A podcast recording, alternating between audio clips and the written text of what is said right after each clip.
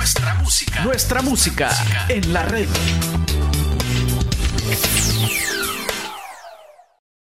En una ocasión, una señora me preguntó qué habían hecho mis padres para que no me laven el cerebro de adolescente.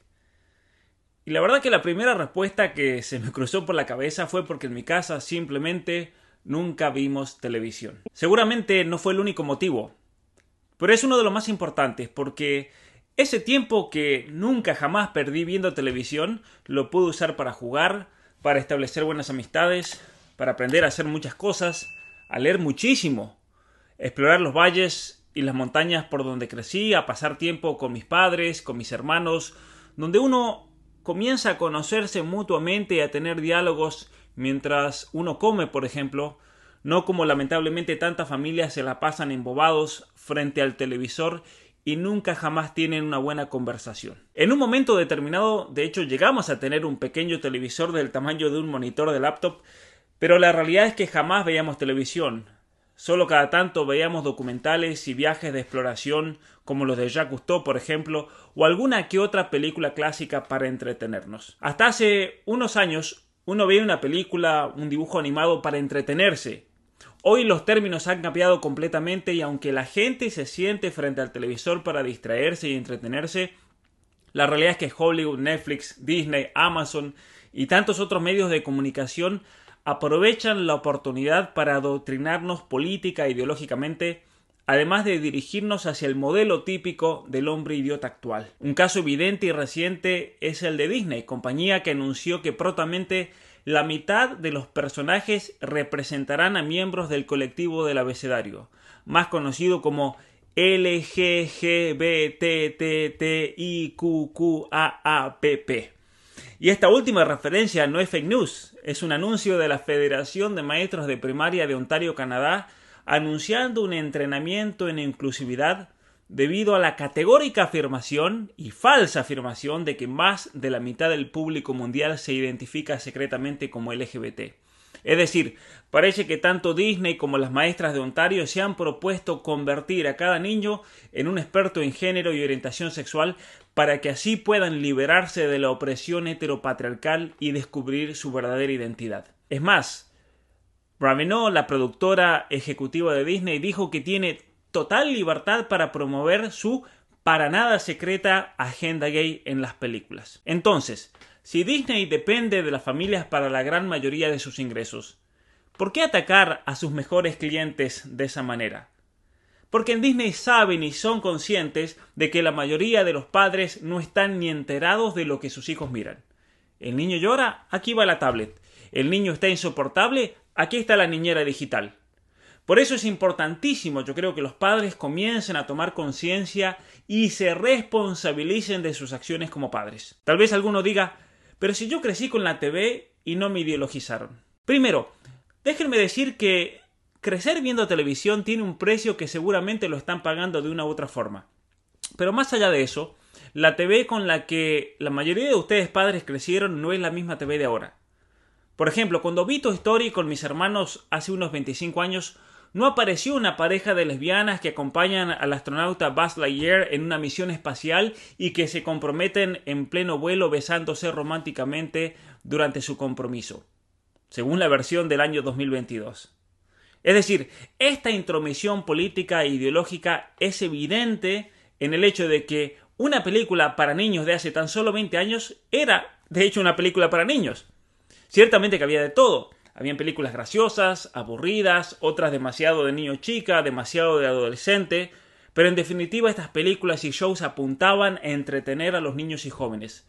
Hoy el entretenimiento es algo totalmente secundario, ya que el objetivo principal es que un niño adopte una visión ideológica de la realidad. Y esto es lo que todo padre y madre de familia debe saber. Uno de los ejemplos más claros es el de la serie de Disney Junior Muppet Babies, donde se presenta el personaje Gonzo como transgénero.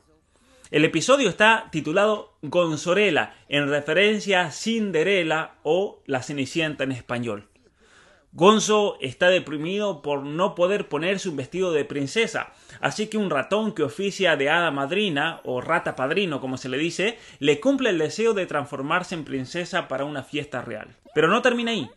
Cuando Gonzo se reencuentra con sus amigos después de la fiesta, resulta que estos no lo habían reconocido como la maravillosa princesa que conocimos en la fiesta, a la que se refieren no con el pronombre ella o she, sino they, un pronombre para referirse al no binario.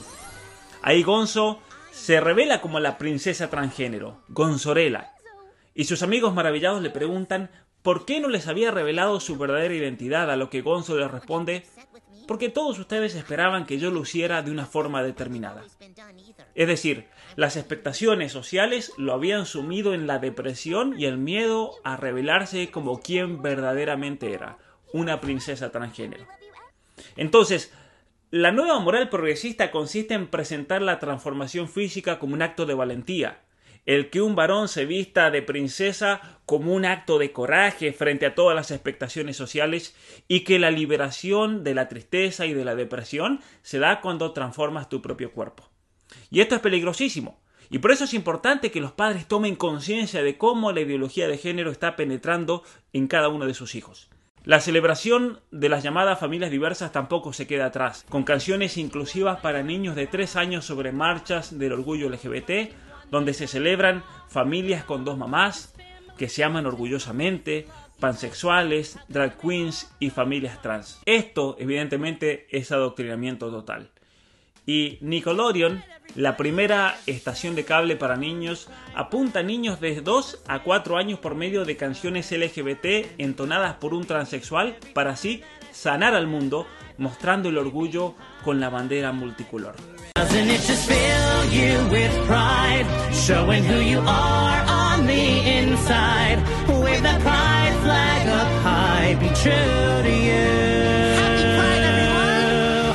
El problema es que, apuntando a niños de 2 a 4 años, lo que la canción les dice es lo siguiente: Eh, tu niño, posiblemente seas trans, posiblemente seas lesbiana, o pansexual, o transgénero, tienes que liberarte. Y esto claramente es un intento de adoctrinar e ideologizar a nuestros niños, por lo que es de hecho abuso infantil cuando la respuesta que esperan es la afirmación en esas identidades LGBT que incluyen bloqueadores hormonales, hormonización de niños, amputación de miembros sanos. Esto es abuso infantil. Pero no termina ahí. Como último ejemplo veamos esta serie animada de Netflix titulada Super Drags.